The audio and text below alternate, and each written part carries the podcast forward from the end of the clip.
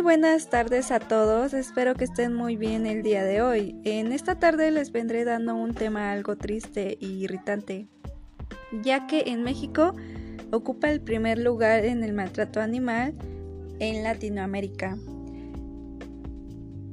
derivado principalmente del tráfico para obtener sus pieles. En México cada año mueren 60.000 a causa del maltrato. Muchas veces el maltrato animal es causado por las personas que quieren sentirse superior a estos animales. Estos son algunos tipos de maltrato que hacen a los animales, que sería descuidar a la higiene de su salud o abandonarlos. El quitarles la alimentación y también experimentar con ellos, y golpearlos por placer y herirlos. Este es el tipo de maltrato animal que existen, que sería el abandono, la negligencia en los cuidados, la mutilación, la muerte y el uso de espectáculo y la tortura.